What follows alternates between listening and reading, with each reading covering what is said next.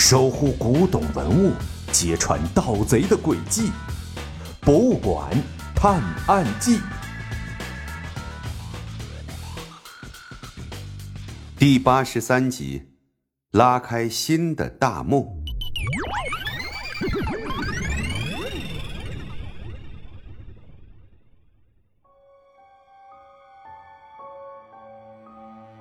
怎么了，刘队？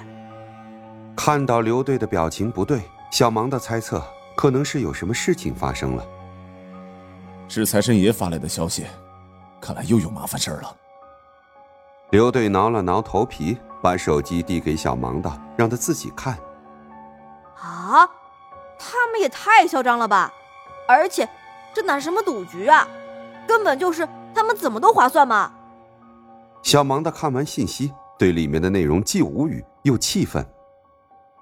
原来，那是奥林匹斯山的偷盗家族发给财神爷的信息，他们对财神爷的背叛和把他们家族二百年来偷盗的古董文物全部带走感到非常气愤，决定和财神爷来一场报复性的赌局。这群盗贼会策划一起偷盗案，如果他们成功了，就将带走一件国宝级的文物。如果他们失败了，那全中国的古董文物都会列入他们今后的偷盗目标当中。上次的行动虽然把文物都带出来归还给了各个国家，但他们最核心的成员并没有抓住。看来后边咱们有的忙了。刘队想到这个可恶又厉害的偷盗家族，恨不得马上抓捕他们归案。刘叔，咱们是不是去找财神爷商量一下对策？没错，小张，你带队把嫌犯押回局里审问，我带小盲道先回家给乔小贤换好电池，然后去找财神爷。刘队安排好了工作分工，就带着小盲道上了一辆警车。小小贤的电池换好之后，他终于重启醒了过来。嗯，我怎么回家了？我记得刚才被关在密室里呀。小小贤一睁眼，发现是在家里，他断电关机后的事情就完全不知道了。见小小贤恢复了正常，想忙到他们赶紧赶去了财神爷家，在路上把小小贤错过的事情讲给他听。好在财神爷受伤后搬到了和小盲道同一个城市，他们很快就到了财神爷家。你们来了，快进来。我的直觉告诉我，一场新的古董偷盗大幕即将拉开，这伙盗贼会非常难对付。财神爷把小盲道他们迎进屋子里。盗贼的计划有线索吗？小盲道边往里走边问财神爷：“除了那个赌注信息外，他们只给了这么一条信息。”财神爷坐着电动轮椅来到电脑前。把盗贼发给他的电子邮件打开，就这么一串数字。刘队看了邮件，感觉是一头雾水，这能说明什么呢？是啊，就这一串数字，我已经想了一天了，还没弄明白这里到底是什么意思。财神爷摇了摇头。盗贼给的这个线索也太烧脑了。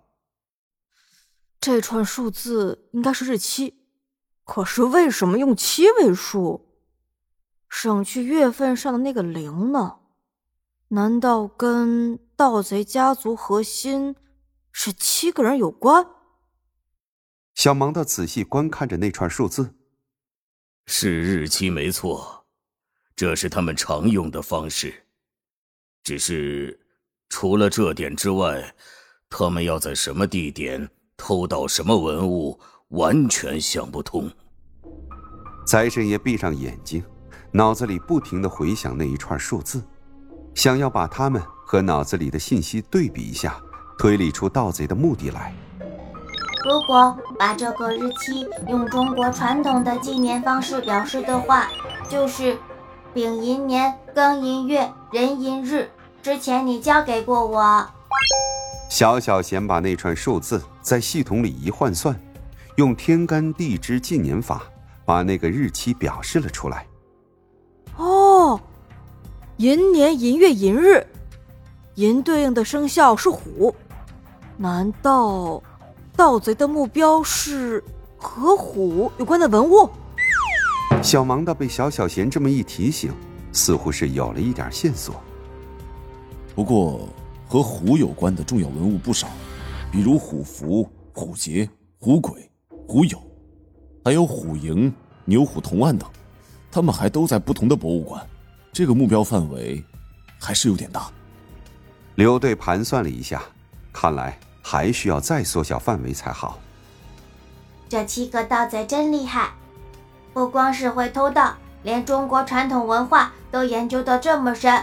他们给自己取北斗七星的名字还真是贴切。小小贤的系统快速运行了半天。可除了识别出用天干地支法表示那一串数字的日期，别的都没有得到答案。小小贤不禁对这七个人有点刮目相看了。北斗七星，啊，我记得当初他们奥林匹斯山上那个保险柜的密码，就是用北斗七星设置的。小盲道听到小小贤的话，开始思索起来。没错。他们把家族信仰比作北极星，七个人就像永远指向北极星的北斗七星一样，继承和坚守家族信仰。财神爷说道：“我似乎有思路了。小贤，今天话虽然不多，可是却都说到点上了哟。”小盲道伏在小小贤的身上，朝他竖起了大拇指。因为我新学会的。厉害的人都是一字千金，我刚才就说的少，但都有用，厉害吧？嘿嘿。小小仙开心的眼睛都眯成了一条缝。拜托，一字千金是形容诗词文章写得好，可不是话少的意思。让你看看什么是真正的厉害吧。